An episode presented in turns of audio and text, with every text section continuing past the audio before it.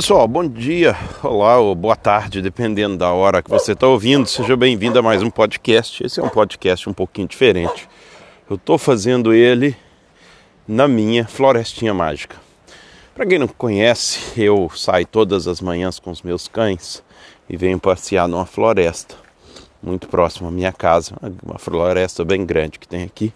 E eu vou passeando e hoje decidi ter esse bate-papo ter essa conversa, essa troca de ideias aqui durante essa caminhada. Eu falo troca de ideias, na verdade quase que não é uma troca, porque só eu que falo, né? Mas enfim, você pode sempre deixar seu comentário, mandar seu comentário. Enquanto isso, meus cães estão andando, você vai ouvir latido de cães da, de alguns cães aqui próximos. Mas está tudo bem, vamos andando e vamos conversando. E se eu tiver que parar no meio do caminho, a gente vai parando e vai falando e também tem um pouquinho de vento. Então vamos lá. Meus queridos, quero falar um pouquinho com você sobre essa questão aí que nos assola mais ou menos, né? Entender como é que nós vamos lidar com toda essa situação do coronavírus. Eu já estou até um pouco cansado aí de ouvir tanto falar em coronavírus. Eu não sei quando é que você está ouvindo isso, mas de qualquer jeito, no noticiário, jornal, grupos de WhatsApp, grupo de família, grupo de trabalho, só se fala em coronavírus. Incrível isso. Então esse é o primeiro, primeiro ponto que eu queria levantar, né?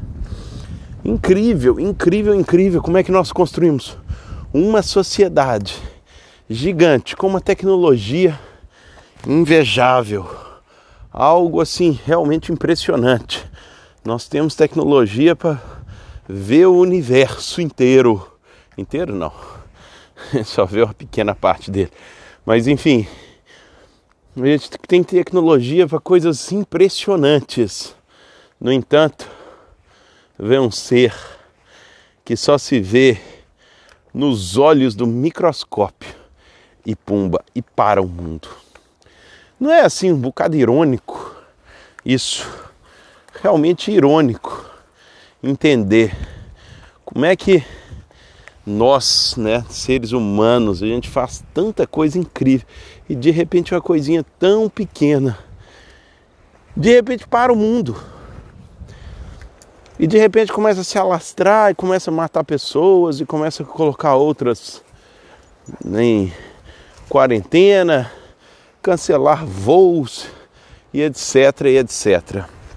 Esse é um primeiro ponto que eu achei assim bem, bem incrível, né, para a gente ver. Como é que é a nossa sociedade, afinal, afinal, nós não temos tanto assim o controle quanto a gente achava que tinha. Afinal, nós também estamos sujeitos a sermos varridos disso aqui assim que a mãe natureza achar que a gente deve ser varrido e que no fim a gente não tem controle de nada. E você achava que tinha controle da sua vida, né? E eu achava que eu tinha da minha. que grande ilusão, né? Grande ilusão essa nossa. Bom, tá um pouquinho de vento aqui. Tô tentando tampar com a mão aqui o microfone, vamos ver se eu tenho sucesso ou não. Enfim, outro ponto que eu queria levantar é o seguinte: é... Eu estou impressionado de ver a quantidade de eventos que estão a ser cancelados no mundo inteiro, né? Muitos, mas muitos, muitos, muitos mesmo, né? Muita coisa sendo cancelada. Desde pequenos retiros até campeonato de futebol, NBA, shows de música com 50 mil pessoas e etc Está tudo sendo cancelado, voos para o mundo inteiro. E aí a gente para e pensa uma coisa, né? Aliás, eu fiquei pensando nisso. Cara, nós criamos um mundo para nós baseado em fazer coisa, fazer treco, fazer, nos encher de coisa tempo inteiro é fazer uma coisa, é acabar uma e fazer outra, acabar uma e fazer outra. Eu mesmo que tenho um instituto, que é um instituto pequeno, pequeno, nós tínhamos já programado um seminário de vendas, um seminário de mente milionária, um seminário de, de inteligência emocional e etc. Da noite para o dia, puf, foi tudo. Acabou, tranquilo, não tem mais. Esquece, não tem, não tem. E a coisa de 100, 200 pessoas, nada tão né, significativo assim. Da noite para o dia, a gente vê que acabou. Venda, seminário de venda para quê? Se esse negócio continuar, não tem venda de nada para ninguém. Acabou, desmorona toda a construção que nós tivemos, nós enquanto sociedade, desmorona tudo assim da noite para o dia, vai embora. Puf, sumiu.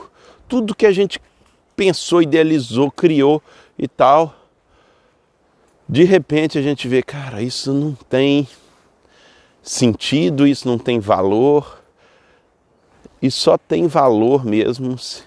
A gente começa a pensar, isso aí tem valor, só, eu, sei lá que tem valor, só tem valor, cara, se a vida for preservada. Se a gente estiver perto das pessoas que a gente ama, porque no final é isso.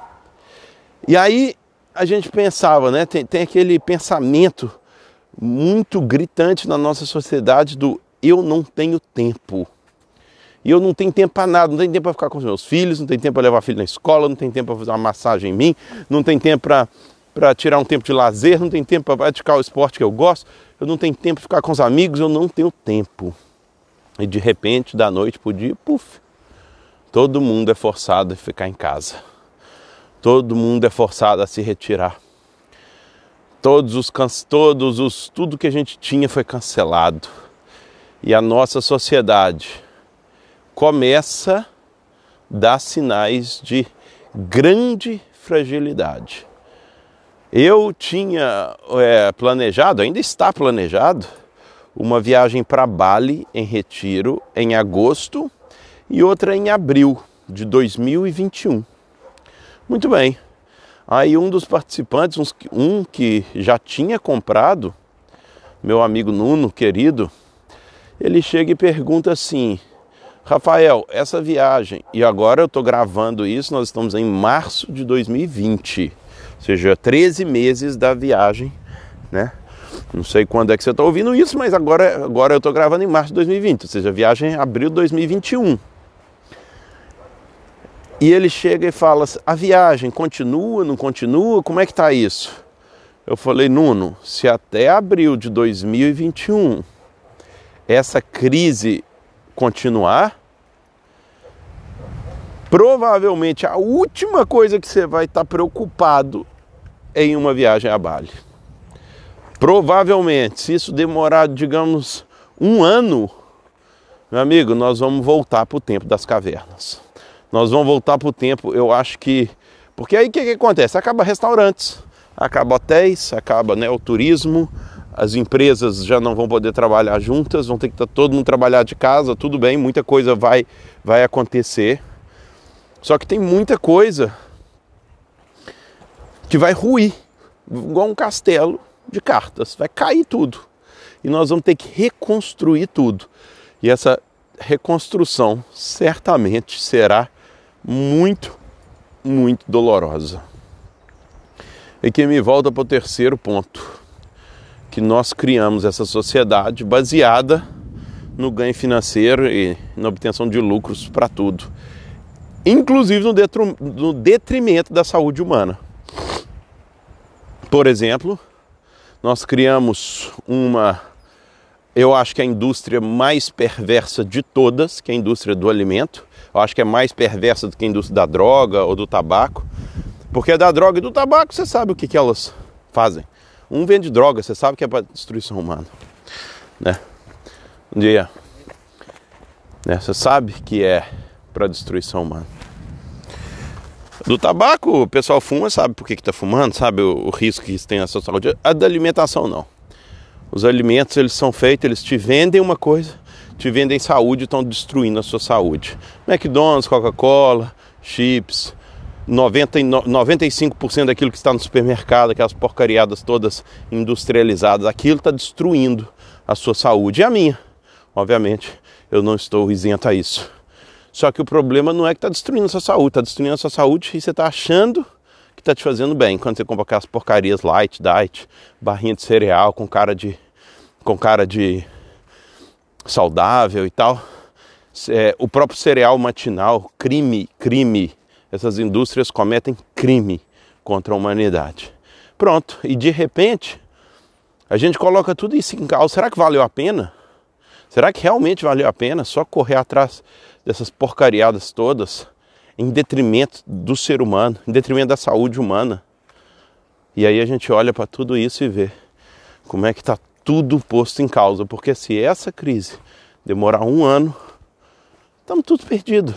Aí tudo voltar para o que era, a gente tem que repensar e reconstruir nosso modelo inteiro de sociedade. Bom dia. Tem quatro cãezitos aí para frente, mas não são todos bonzinhos.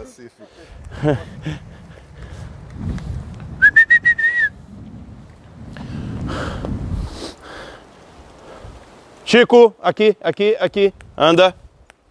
Vem, vem, vem, vem, vem. Tranquilo. Pera aí, pera aí. É, Chico. Então estamos aqui passando uma bicicletinha, com algumas bicicletas e meus cãezitos passeando aqui na floresta. Aproveitar, bom momento para aproveitar para andar de bicicleta. Eu acho que é isso.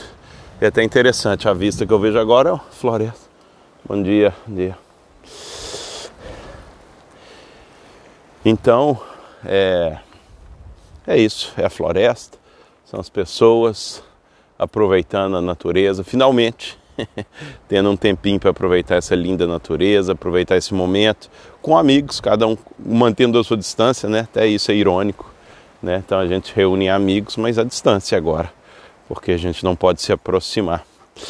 Então, meus queridos, eu acho que são essas considerações. E aí, é, só voltando nessa questão da alimentação e acabando com isso rapidamente, é que, que hoje, como a gente construiu uma sociedade, um, uma, uma indústria alimentícia criminosa, o que, que acontece? Quando nós precisamos estar bem alimentados e utilizar a maior potência que nós temos, que é o nosso sistema imunológico, ou seja, nossas próprias barreiras, nossas próprias defesas, que é o nosso corpo, de repente a gente se vê só colocando lixo para dentro. E quando entra algum vilão estranho, um vírus estranho no nosso corpo, a gente não consegue se proteger como deveríamos. Então, nesses momentos, nesses dias, se você está ouvindo isso durante a crise do coronavírus, pelo menos você tente comer comida de verdade. O que é comida de verdade? É comida que não tem ingredientes, em que a própria comida é o ingrediente. Porque você olha para uma embalagem, você vê lá 15 tipos de ingredientes que você não consegue pronunciar, isso não é comida. Isso não é comida, isso é um químico feito em laboratório, colocar todo lá junto.